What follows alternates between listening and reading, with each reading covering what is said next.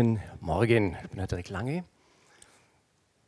Wir sind in einer Serie über, was der Dani gerade gesagt hat, die Werte vom Movement. Das ICF ist ja nicht nur hier, sondern es ist ein Movement mit dem, ich sag's mal, Hauptquartier, mit dem Mutterschiff in Zürich.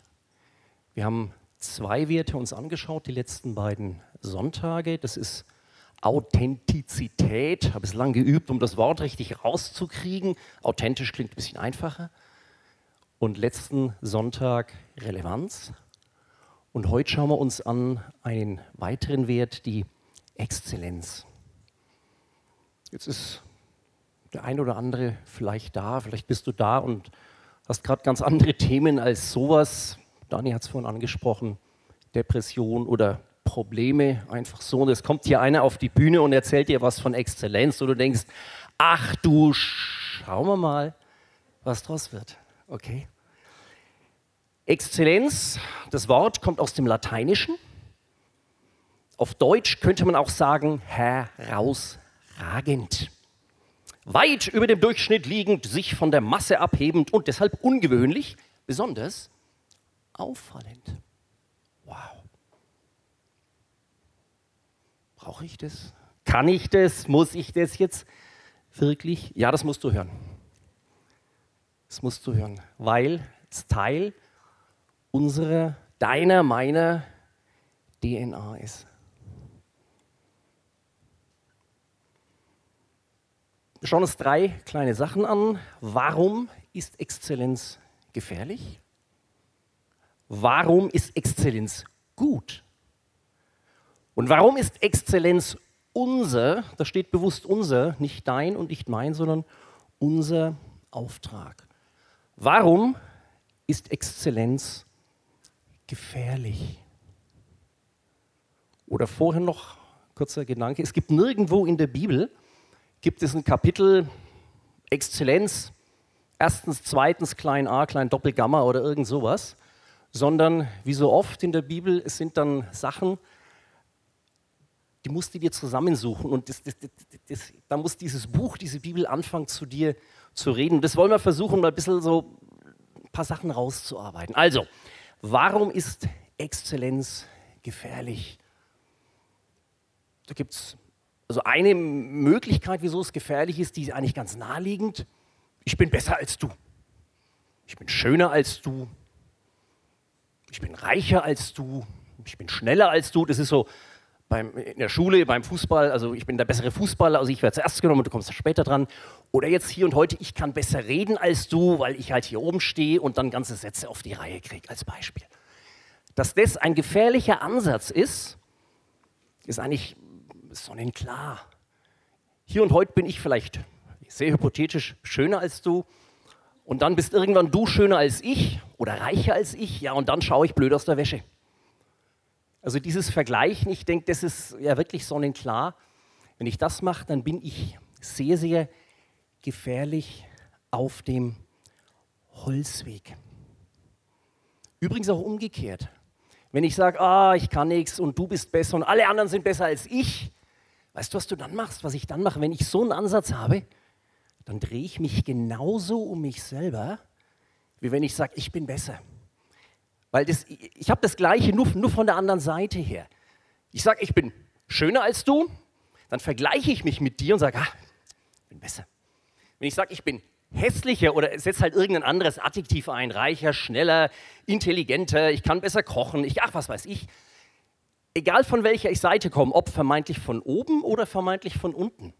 Ich vergleiche mich mit dir oder mit irgendjemand anderem und es geht um mich, um mich, um mich, um mich, um mich, um mich. Die ganze Zeit. Das ist ein gefährlicher Ansatz. Sehr gefährlich. Und dann haben wir noch das andere. Ich bin gut. Ich bin einfach schön. Ich brauche keinen anderen. Ich muss mich auch nicht mit dir vergleichen. Vielleicht schaffe ich das ja wirklich, dass ich mich nicht mit anderen vergleiche. Auch gefährlich. Ich erzähle dir zwei Beispiele aus meinem Leben. Die sind einigermaßen banal, aber gerade deswegen hoffe ich, dass sie plastisch sind, weil unser Leben besteht, ich sage mal glücklicherweise, zu größten Teilen aus Banalitäten. Das erste, ich habe Examen gemacht, tief im letzten Jahrtausend.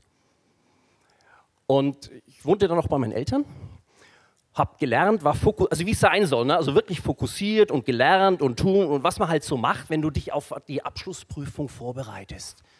War angespannt, das haben meine Eltern auch also sehr liebevoll, also, also verklickert, also war aber nicht schlimm. Also war, ich war halt angespannt, ich habe dann da frühstückt, dann bin ich in mein Zimmer oder bin in die Uni gefahren und dann irgendwie und dann alles gut.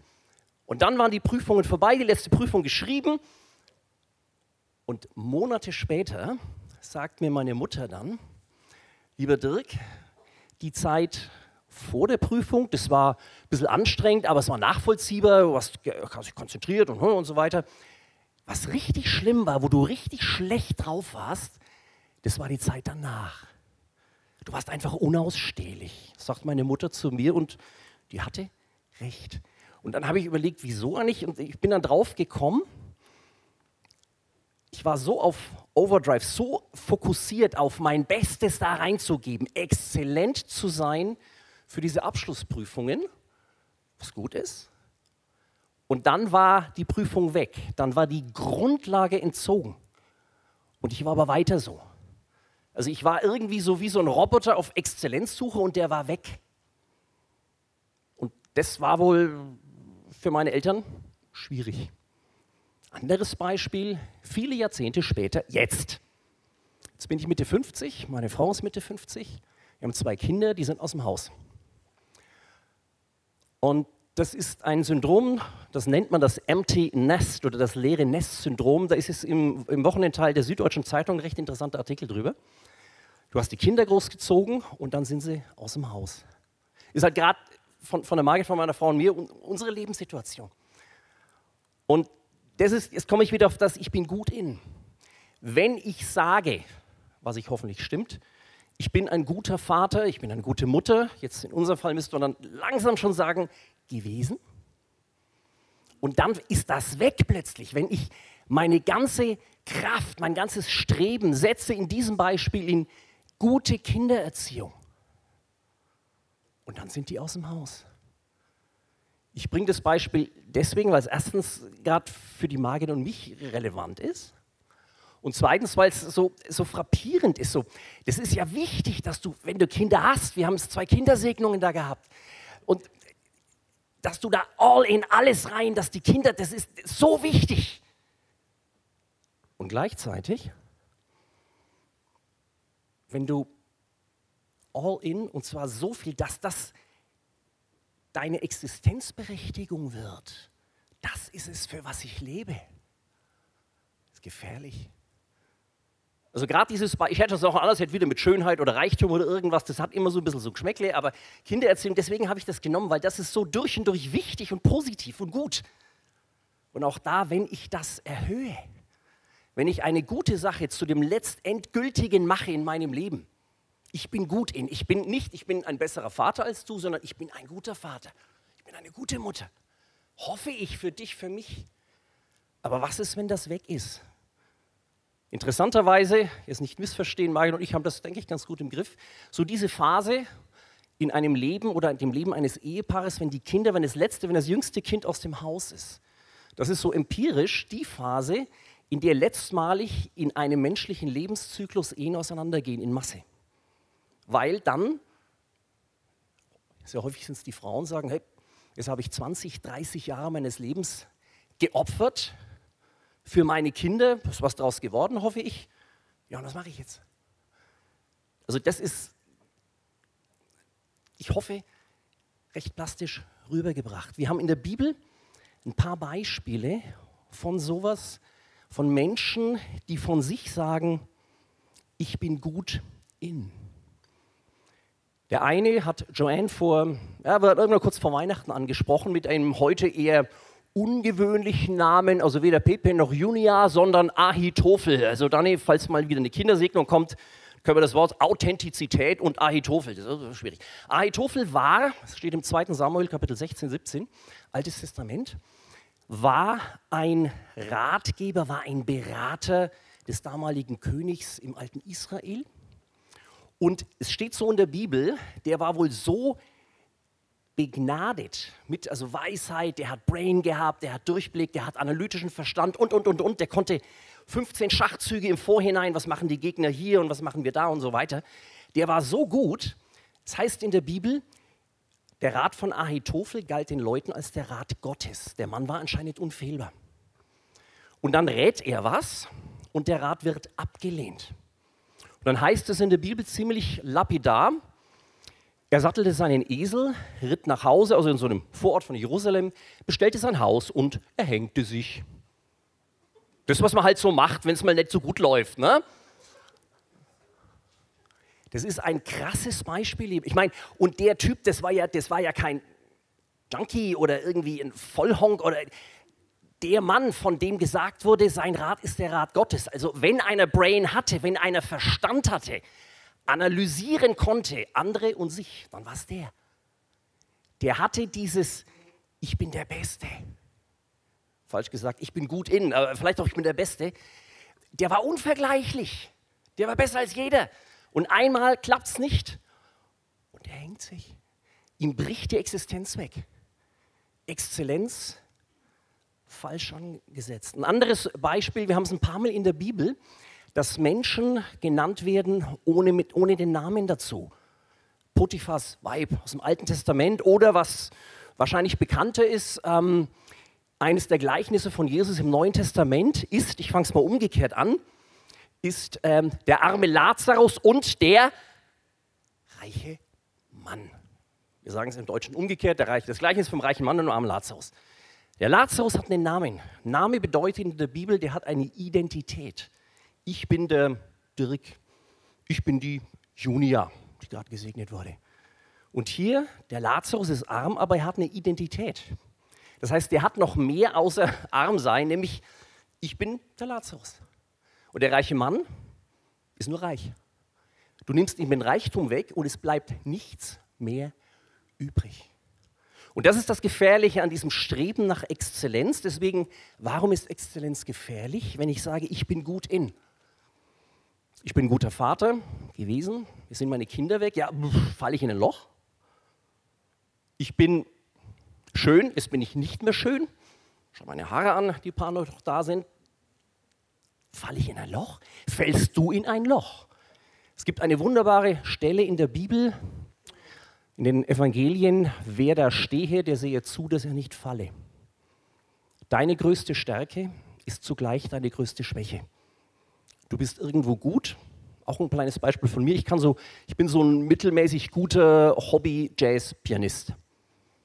Und dann sitze ich, also nicht, wenn ich in einem Konzert sitze von einem richtigen professionellen Jazzpianisten, dann nicht, aber ich, eine Sache, da war ich der Market, wir waren in England irgendwo in so, so einem Wohnzimmer-Jazzclub im Nordengland und da saß einer, der war irgendwie Lehrer und hat Jazzpiano gespielt und mir gingen die Augen über und ich war echt frustriert. So eine Mischung aus, boah, ist der gut, der ist ja viel besser als ich und äh, ist er nicht scheiße. Also so, so Kleinigkeiten, so lapidar, und, und das kennst du sicherlich bei dir auch. In dem, in dem du gut bist, bist du gut, bist, excellst du und da bist du aber auch verwundbar. Warum ist Exzellenz gefährlich? Warum ist Exzellenz gut? Auch da schauen wir uns was an in der Bibel. Und zwar gehen wir gleich ganz, ganz, ganz an den Anfang zunächst, in die Schöpfungsgeschichte im ersten Mose. Gott schuf alles, nicht auf einmal, sondern so in verschiedenen Arbeitsschritten. Na, Milestones nennt man das heutzutage. Und er sagt nach jedem Arbeitsschritt, und es war gut. Und dann sagt er beim letzten Arbeitsschritt, wie es hier steht, jetzt wollen wir den Menschen machen, unser Ebenbild, das uns ähnlich ist. Und es war sehr gut. Ich hätte das sehr nicht groß schreiben müssen. Das einzige Mal, das hier steht, sehr gut. Alles andere ist gut, oh, passt schon ganz gut, ja. Und dann kommst du und du bist sehr gut. Das sage jetzt nicht ich, das sagt die Bibel, das sagt Gott von dir. Das ist doch schon mal eine ganz gute Ausgangsbasis, oder? Da steht geschrieben, du bist ihm ein Ebenbild. Also nicht, dass Gott wie ich so eine Halbglatze hat oder was weiß ich, vielleicht so einen dicken Bauch oder zu lang oder zu kurz oder zu, oder zu dünn. Darum geht es nicht, sondern du hast Wesenszüge Gottes in dir. Du bist ihm ähnlich. Und Gott sagt, ja, das ist du bist sehr gut. Sehr gut heißt, du bist herausragend. Du bist, du bist exzellent, jetzt schon. Und dann die andere Stelle, die da steht, ist aus dem Psalm 139. Herr, ich danke dir dafür, dass du mich so wunderbar und einzigartig gemacht hast. Ich lese, war so jetzt, also ich, mein guter Jahres-, Neujahrsvorsatz, bis jetzt bin ich ganz gut dabei. Jeden Tag, äh, nicht einen Psalm lesen, es gibt ja so endlos lange, der 139 gehört, ich bin längst nicht da, bin irgendwo so jetzt so bei, so bei den Endzwanzigern gelandet. Jeden Tag ein Psalm oder ein Teil von einem Psalm und wieder und wieder und wieder. Das tut echt gut. Das sind Gebete. Wir werden damit später auch aufhören mit einem Psalm als Gebet das kannst du mit nach Hause nehmen. Oder so wie hier die, die Kindersegnungen, die kriegen dann den Segensspruch, können sie sich dann über ihr Babybett oder später mal über ihren Schreibtisch hängen in ein paar Jahren. Das kannst du dir über deinen Schreibtisch oder über deinen, was weiß ich, hängen. Über deine Küche, über dein Bett. Ich danke dir dafür, dass du mich so wunderbar und einzigartig gemacht hast. Das ist sozusagen dein, hier aus dem Korb raus mit diesen Rahmen, das ist dein Rahmen für dich. Deswegen ist Exzellenz gut, weil das in deiner, in meiner, in unserer DNA schon drin ist. Du bist exzellent geschaffen, du bist einzigartig geschaffen. Komma, aber. Kleiner Sprung nach Hollywood oder hier zu diesem gut aussehenden, etwas auch gut gekleideten und etwas bewaffneten Herrn. Das sind so Filme, ich muss gestehen, ich schaue das eigentlich auch ganz gern an, so wie der oder dann die Born Identity oder dann gibt es dann alles Mögliche noch von so Typen, die können einfach irgendwie alles. Ja, James Bond, der kann Auto fahren, der kann jeden Flugzeugtyp fliegen, der kann unter Wasser und überhaupt, der kann einfach alles. Sämtliche Sprachen, Pokern kann er und so weiter und so weiter der ist anscheinend als Meister vom Himmel gefallen. Und du bist es nicht und ich bin es auch nicht. Und die Bibel sieht das ganz genauso. Also auch das, um das, diesen, ja, ich sag's bewusst, diesen Zahn dir zu ziehen, exzellent, oh, das sind, boah, und das ist ja ganz super toll und äh, da bin ich ja überhaupt nicht. Nee, darum geht's nicht. Eine oder ja, eine kleine, ein bisschen, was heißt versteckte Stelle, eine halbbekannte Stelle aus der Biografie von Jesus, wie sie in den Evangelien drin steht.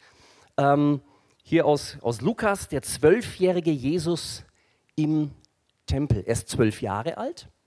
Also einer von den Kiddies, so hier, die es dann da gerade so rausgegangen sind. So die Preislage. Ne? So einer von den älteren Kiddies, sagen wir mal. Er ist im Tempel, also das Setting, die, ähm, die waren alle, also die Familie, waren alle im Tempel, die Eltern gehen dann zurück, also man ging immer im ganzen Pult, das ganze Dorf, deswegen fiel es nicht auf, dass die also nach mehreren Stunden erst merken, äh, Maria und Josef, oh, der Jesus, unser Ältester, der fehlt ja, ja meine Güte, Panik und äh, zurück. Ähm, sie suchen ihn dann und sie fanden ihn nach drei Tagen. Die Eltern finden Jesus nach drei Tagen Suche in Jerusalem. Klammer auf, allein das, weiß ich, vielleicht hast du dein Kind schon mal 20 Minuten im Einkaufszentrum verloren. Diese Panik also, wird da ganz drüber hinweggegangen, Klammer zu.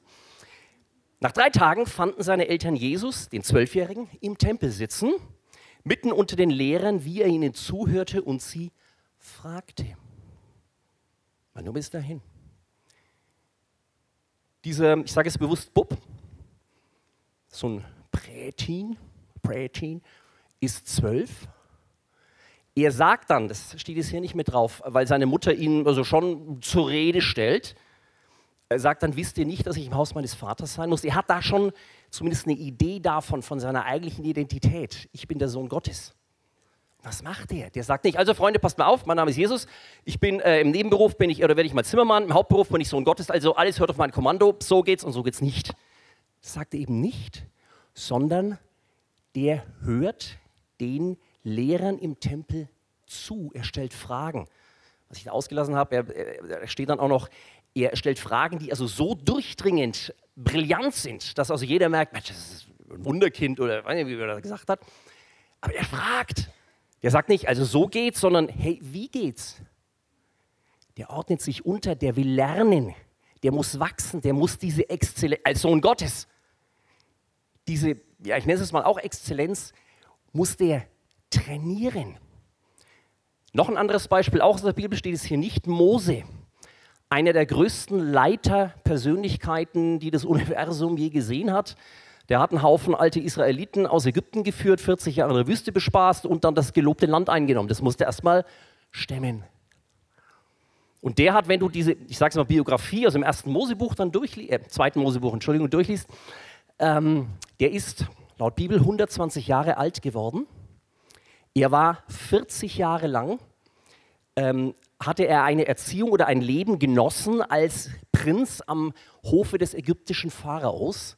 Das heißt, der hat da alles Mögliche gelernt, von Militärtaktik über Hygiene, über äh, medizinische Sachen, über, über Landwirtschaft, über ach, alles Mögliche. Also der Mann war durchtrainiert und hochgradig gebildet, braucht aber seine Zeit. Und dann war er 40 Jahre allein in der Wüste als Hirte und da ist er unter anderem in Demut erzogen worden, in Charakterschulung, nennen wir es hier im ICF. Zweimal 40 Jahre, um diese Exzellenz zur Vollendung zu bringen. Und dann ging das erst richtig los mit ihm. Also von daher, Exzellenz ist nicht etwas, wo du sagst, ja, das kann ich halt nicht, sondern sowas kann man auch lernen, sowas kann man üben. Deswegen ist Exzellenz gut, weil es in dir, in mir reingegeben worden ist von Gott. Du bist wunderbar geschaffen. Gott hat zu dir und zu mir gesagt, ja, du bist sehr gut. Nimm das mit nach Hause. Nimm das mit, nimm es an. Warum, letzter Teil, warum ist Exzellenz unser Auftrag? Da schauen wir uns jetzt eine Bibelstelle an, die hat Joanne genau letzten Sonntag auch hergenommen für Relevanz. Ich habe die Bibelstelle genommen, zum einen, weil es schön ist, dann musste ich nichts Neues machen, das entspricht meiner Fall. Nein, ähm, sondern ähm, soll ja auch pädagogisch wertvoll sein. Zwei Gründe. Erstens, jede Bibelstelle hat deutlich mehr als eine Aussage. Deutlich mehr. Joanne hat mit uns zusammen da so rausgegraben, was steckt da an Relevanz drin. Und ich will jetzt heute mit euch rausgraben, was steckt da drin an Exzellenz. Da heißt es, ihr seid das Licht der Welt. Man zündet nicht ein Licht an und setzt es unter einen Scheffel, sondern auf einen Leuchter. So leuchtet es allen, die im Haus sind. So lasst nun euer Licht leuchten vor den Leuten, damit sie eure guten Werke sehen und euren Vater im Himmel preisen. Das Licht, hat Joanne schön erklärt, das wird ja möglichst erhöht gestellt. Da haben wir es schon wieder herausragend, nicht da irgendwo da unten, sondern da oben. Hat Joanne sehr schön erklärt. Da ist also schon im Wortsinn diese Exzellenz drin. Was haben wir noch drin in der Bibelstelle? Jetzt bezogen auf Exzellenz. Da steht unter einen Scheffel setzen. Das kennt man, ich muss es auch nachschauen. Scheffel ist ein altertümliches Maß, ein Hohlmaß, steht im Wikipedia, ähm, mit dem ähm, zum Beispiel Getreide oder Flüssigkeiten gemessen wurden. Also kannst du dir so vorstellen, wie so ein riesiger Topf, der umgestülpt wird, riesengroßer Topf, der umgestülpt wird. Das ist ein also nicht umgestülpt, also der steht schon da und dann machst du also da dann, ähm, dann Getreide rein oder Öl oder Wein oder so und schaust, ah ja, so und so viel ist das. Also ein ziemlich großes Gefäß. Und wenn du das Licht, eine Kerze, wir reden ja nicht von elektrischem Licht, eine Kerze, unter einen Scheffel setzt, heißt das, du musst den Scheffel umdrehen weil es ein Hohlmaß ist. Also, hohl, also wie, wie so ein Blumentopf, nur ohne Loch. Und das bedeutet, habe sogar ich in Physik verstanden, da ist zwar einigermaßen Luft drin, weil es ein großes Gefäß ist, aber irgendwann ist Schluss. Und dann erstickt die Flamme mangels Sauerstoff. Das ist ein wunderbares Prinzip, also Entschuldigung, ein, ein Prinzip, was sich durchzieht in der Bibel, was hier einmal mehr so ein bisschen versteckt, aber wunderbar erklärt wird. Es gibt, sagte die Businesswissenschaft genauso, Stillstand ist Rückschritt und es gibt keinen Stillstand. Du gehst entweder voran oder du gehst zurück. Wenn ich sage, ich stelle mein Licht unter den Scheffel, das wird heute gern so verstanden, naja, dann ich äh, mache halt kein Aufsehens und so weiter, ich will in den Vordergrund stehen. Das ist damit gar nicht gemeint, sondern Scheffel rein physikalisch, ich habe eine Kerze und stelle die unter den Topf und dann ist Schluss. Das ist gefährlich. Das ist echt gefährlich. Sondern du stellst es nicht, du nimmst es da raus, das braucht ja Sauerstoff, um was produzieren zu können. Dann weiter Licht. Licht ist kein Selbstzweck, sondern Licht hat immer eine Support-Funktion. Du äh, hast auch äh, äh, äh, Joanne schön erklärt, mit Licht erleuchtest du einen Raum, wenn du was suchst zum Beispiel oder, was dann eher so unangenehm ist, ein Schminkspiegel ist voller Licht und dann siehst du alle deine Pickel und Runzeln und Falten und sonst was. Vielleicht nicht so auch hilfreich, so, so, ne? Also das, das hat immer eine unterstützende Funktion. Licht also selbst wenn du sagst, also Winterdepression oder ich bin zu bleich, Solarium, auch dann ist Licht, hat eine unterstützende Funktion. Das heißt für dich, wenn da steht, ihr seid das Licht der Welt, ihr seid die Helfer der Welt. Du bist ein Diener der Welt, du bist ein Diener von anderen. Und dann heißt es, können wir es zusammenfassen, da steht, ihr seid das Licht, es leuchtet allen, die im Haus sind, so lasst euer Licht leuchten, damit sie eure Werke sind und euren Vater im Himmel preisen.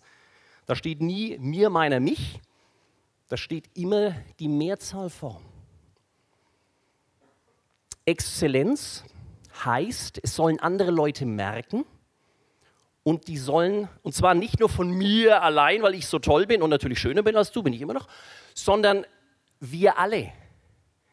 Exzellenz, das ist eine Mannschaftsleistung. Bundesliga hat wieder angefangen. Das ist immer so schön am Sportschau, wenn ihr dann, ja, also der Torwart, also gestern der, der Dortmund, irgendein so Neueinkauf, hat drei Tore geschossen und dann hat er hinterher so sehr, war schön, also sympathisch anzuhören, ja, das habe ich halt für die Mannschaft und ein guter Einstieg für die Mannschaft, für die Mannschaft, für die Mannschaft. Vielleicht nur daher gesagt, ich weiß ich ja nicht, aber kommt gut rüber und, und das ist es letztlich. Das ist eine Mannschaftsleistung. Das ist eine Mannschaftsleistung. Das sind wir alle dass die unsere, hier steht nicht Gottes gute Werke, ist ganz interessant, sondern unsere, ich komme gleich drauf, unsere Werke sehen, nicht meine oder deine, sondern unsere als Gesamtkonzept und euren Vater im Himmel preisen. Das soll also auf Jesus hinweisen, auf Gott hinweisen.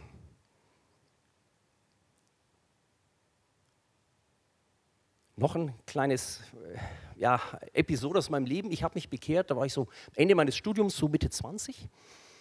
Und äh, über einen Kommilitonin bin ich da also in so eine Studentenbibelgruppe reingekommen und das war irgendwie ganz nett. Und dann hatten die alle 14 Tage Montagabend war, also wie würden es im ICF-Jargon nennen, so eine Connection. Also alle 14 Tage haben sich so alle Bibelgruppen getroffen. Das waren so 30, 40 Leute. Ich war damals Single, also nicht so richtig auf der Suche, vielleicht so ein bisschen, aber nicht so richtig, aber trotzdem fand ich es eigentlich doof. Da waren eigentlich nur Männer drin oder halt junge Männer damals. Wir alle bis Mitte 20, Studenten. Und dann gab es auch immer so, also damals hieß es dann noch Lobpreis ähm, und dann war Gitarre und ich bin Musiker und also die Gitarre war nicht gut und es war also irgendwie so, hm, naja, weiß auch nicht. Also ich gehe da irgendwo hin mit schlechter Musik und da gibt es keine Frauen und ich bin, ich bin, ich bin, ich bin aber trotzdem hingegangen. Ich hatte überhaupt kein, oder hat irgendeiner hat immer noch was erzählt von Jeremia oder keine Ahnung, spielt der beim HSV, was weiß denn ich. Also irgendwie, ich habe keinen Plan gehabt und irgendwie, das war auch eigentlich nicht so sehr attraktiv da. Aber ich bin immer hingegangen, weil die haben irgendwas gehabt wie die miteinander kommuniziert haben. Oder ich weiß, ich kann es all die Jahre später eigentlich nicht beschreiben. Ich weiß mittlerweile, das war der Heilige Geist. Das, das klingt jetzt so fromm, aber ich, das ist es. Das ist es. Die sind miteinander anders umgegangen. Die sind miteinander anders umgegangen, als ich das sonst kannte. Also nicht, dass ich aus irgendwelchem Rabaukenviertel oder so gar nicht, aber das, da war eine Liebe. Also ich konnte es nicht ausdrücken. Da war aber eine, ja, eine Liebe da, eine Empathie füreinander. Wow, das war schon, das war schon stark. Und noch, bevor wir dann jetzt zum Abschluss kommen, noch ein zweiter Punkt, pädagogisch wertvoll. Wieso diese Bibelstelle? Joanne hat sie gebracht mit Relevanz. Ich habe es jetzt mal ein bisschen angeschaut mit Exzellenz. Vor dieser Bibelstelle, wo da steht, ihr seid das Licht der Welt, das könntest ja so, oh, jetzt muss ich da auch noch irgendwie rumscheinen und meine Güte, ich muss aber erstmal überhaupt meine Hausaufgaben oder meine Kinder auf die, oder was weiß ich, auf die Reihe kriegen. Unmittelbar vorher, und das ist so ein Tipp, wenn du die Bibel liest, dann liest ein und dieselbe Stelle ruhig zehnmal, zu anderen Tages- und Nachtzeiten, in anderen Gemütslagen vielleicht, mit anderen zusammen. Es ist erstaunlich, was da alles drin steht. Tipp 1, Tipp 2. Lies nicht nur diese eine Bibelstelle, da findest du sogar in einem der Psalmen um die 50 rum, es gibt keinen Gott, steht in der Bibel, Komma, sagt der Narr. Wenn du das weglässt, oder steht es doch, gibt keinen Gott. Also, hier diese Bibelstelle, ihr seid das Licht der Welt. Unmittelbar davor kommen die, bei Luther oder also in der Theologie gern genannt, die Seligpreisungen, die Beatitudes. Äh, selig sind, die ähm, äh, sanftmütig sind und so weiter, acht oder neun Stück. Dieses Wort Seligpreisung, das klingt so ein bisschen, ja, fromm halt, blutleer, ja, lauwarmes Essen und schmeckt da nicht, nicht so, also irgend, ich weiß auch nicht, also irgend so komisch. Dieses Wort, was da steht im Original, im griechischen Originaltext, heißt Makarios. Das Wort heißt vom das ist null fromm, das ist, das faszinierend. Makarios heißt glücklich und zwar happy, happy, happy. Ja, richtig, glücklich, happy, I'm happy, woo! Das heißt weiter, Bedeutung, ich bin wohlhabend.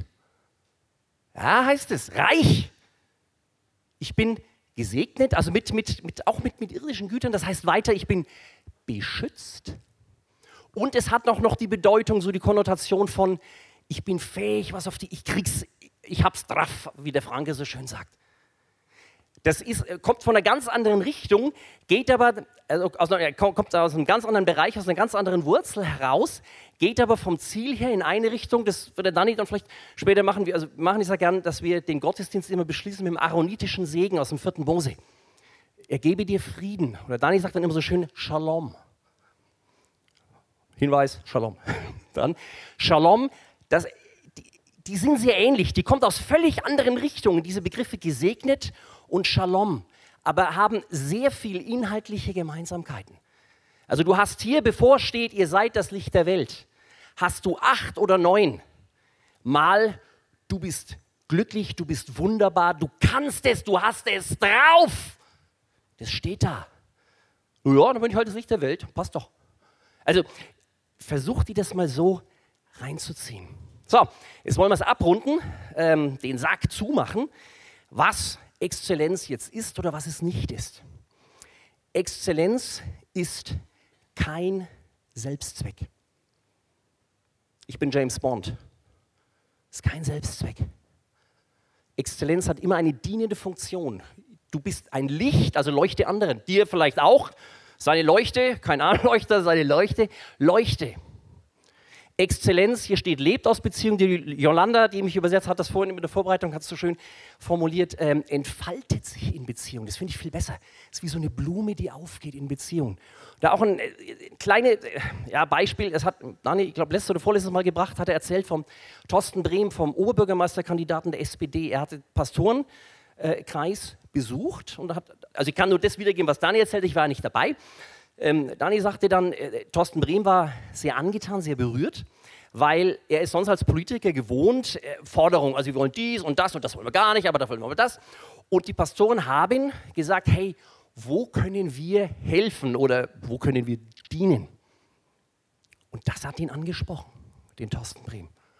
Und das ist, das ist Exzellenz, Freunde. Das ist es. Stell dir vor, du stehst neben James Bond Bringt dir das was? Aber wenn einer kommt und Fehler hat wie du, ich unterstelle mal, Daniel Kalupner und die anderen Pastoren haben vielleicht auch irgendwo Fehler, so äh, ab und zu vielleicht, und sagt, hey, kann ich dir irgendwie, wo kann ich mich einbringen, wo kann ich dir helfen? Boah, geht doch das Herz auf, oder? Die Businesswirtschaft nennt das Go the Extra Mile, Consumer Awareness. Ja? Das ist, where are your needs? Wo kann ich dir helfen? Und das ist ein biblisches Prinzip, Freunde. Das ist nichts anderes. Exzellenz ist kein Selbstzweck. Ich bin der Schönste. Na toll, da bin ich halt schön. Sondern das lebt aus Beziehungen und es ist ein Ausdruck der Anbetung. Worship, Anbetung. Weil Gott exzellent ist, weil Jesus exzellent ist und Jetzt machen wir es richtig zu. Gott hat mit Jesus sein Bestes gegeben für dich und für mich.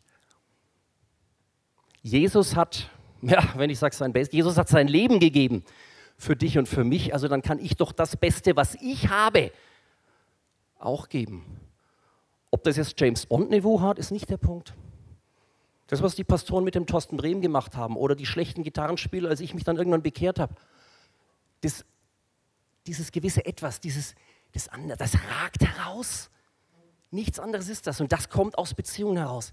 Und wenn ich sage, ich will mein Bestes geben und das ist Holter die Polter und alles durcheinander und ja, schon noch sehr verbesserungsbedürftig, aber es ist das Beste, it's all I got. Gab es einen schönen ICF-Spruch, all in. Das, was ich habe, rein damit. Um Gott zu verherrlichen und um dir zu dienen. Und das ist die Beziehung, die wir haben.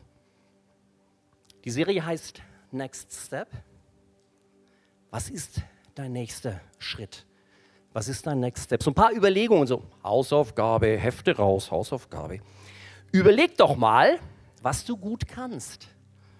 Schöner Spruch, auch so aus, ich rede es dauernd von uralten ICF-Zeiten, der Goldgräberblick. Mach mal den Goldgräberblick an dir selber. Wo bist du gut? Oder also anders Beispiel angenommen, ich würde dich in deiner Tiefschlafphase wecken, also je nach Person ist das nachts um halb drei oder früh um halb zehn oder je nachdem. Und, und ich, ich wecke dich in deiner Tiefschlafphase und über was könntest du mich, obwohl ich dich gerade aufgeweckt habe, volltexten? Wie die Bibel so schön sagt, wessen geht dein Herz über? Da fang an. Da bist du, was du, was dir Spaß macht, da bist du auch gut kochen, Autos reparieren, langlaufen, kann man auch für irgendwas verwenden. Bei mir ist halt Jazzpiano oder solche Sachen. Wo bist du gut? Da fang, was macht dir Spaß? Dann überleg, mit welchen von diesen, und dann, du, du wirst nicht nur eine haben, du kannst nicht nur gut kochen, du kannst vielleicht auch gut Fahrräder reparieren, oder irgendwas. Und welche von den Fähigkeiten sind für andere interessant in dem Sinn, dass du denen dienen kannst, dass du, dass du denen damit nützlich sein kannst? Denk da mal drüber nach. Ja, und dann ist es üben, üben, üben, üben, üben, üben. Es ist noch kein Meister vom Himmel gefallen außer James Bond und das bist du hoffentlich nicht, weil das würde dich erdrücken. Arbeite an dir und lass andere daran arbeiten. Da kommt das auch, was wir so hier so Kleingruppen und so dann nennen, dass du dich schleifen lässt von anderen. Dass du besser wirst, um deinen Gott zu verherrlichen und einfach weil du es drauf hast und dadurch auch anderen zu dienen und dann fang halt einfach an. Jesus hatte fünf Brote und zwei, sowas, ne? fünf Brote und zwei Fische, ja. Für die Speisung der 5000 und wie viel auch noch. Der hat halt einfach angefangen. Mach das doch auch. Leg los und dann fällst du vielleicht hin und dann stehst du wieder auf und machst weiter. Ja, abschließen möchte ich mit einem Gebet, ein Psalm. Ich lade dich ein, aufzustehen, ist ja eh die Musik, dann stehst du eh gleich wieder auf, also steh vielleicht gleich jetzt auf. Ich wollte es auswendig lernen, liebe Freunde, ich bin grandios gescheitert, digital schlägt zu, ich kann es nur von hier. Wir haben es gerade schon mal kurz angesprochen, ich habe es kurz angesprochen, Dani hat es angesprochen, bei der Segnung von der kleinen Junia. Du bist wunderbar geschaffen, hat er gesagt. Psalm 139. Dieser Psalm, wie so viele andere auch, ist ein Gebet. Ein Gebet, von alleroberster Stelle sozusagen und bete das doch mal für dich. Jetzt nehme ich meine Brille ab, weil sonst schaut es lächerlich aus. Ich lese vor und bete halt mit, still für dich und vor allen Dingen nimm es an. Nimm es als bare Münze. Psalm 139, ein paar Verse nur. Du, Gott, hast meine Nieren bereitet und hast mich gebildet im Mutterleib. Ich danke dir dafür, dass ich wunderbar gemacht bin. Wunderbar sind deine Werke, das erkennt meine Seele. Dir war mein Gebein nicht verborgen, als ich im Verborgenen gemacht wurde, als ich gebildet wurde unten in der Erde. Deine Augen, Gott, sahen mich, als ich noch nicht bereitet war, als ich noch nicht da war. Und alle Tage, alle meine Tage, waren in dein Buch geschrieben, alle Tage, die noch werden sollen und die Tage, von denen noch überhaupt keiner da war. Und ich spreche dir zu, im Namen Jesu, dass du wunderbar, dass du einzigartig bist. Beweis, Jesus ist für dich gekommen, ans Kreuz gegangen. Also bist du ihm das offensichtlich wert gewesen. Beweisführung beendet. Ich spreche dir zu, dass du wunderbar bist. Ich spreche dir zu, dass du Talente hast. Das ist falsch. Ich spreche dir, du hast Talent, du hast Gaben, du hast Fähigkeiten, um anderen zu dienen, um andere zu erfreuen, um anderen damit eine Hilfestellung zu sein, um anderen ein Licht zu sein. Das spreche ich dir zu. Und ich fordere dich auf, ja, und ich ermahne dich, dass du diese Gaben nicht verschimmeln lässt, sondern dass du die ausgräbst als Goldgräber, dass du auf die Suche gehst, dass du rumschürfst in dir selber, was ist denn gut in mir, die vielen Sachen, die da sind, was du erstaunt sein, was du alles kannst. Und ich bitte dich, ich fordere dich auf, ich ermahne dich, dass du das dann auch einsetzt zur Ehre Gottes und zum Wohl von anderen. Weil das ist unser Auftrag. Das, was wir an Fähigkeiten haben oder einfach das, was wir schon sind, einzusetzen, zu leben zum Wohle Gottes und zum Nutzen von anderen. Amen.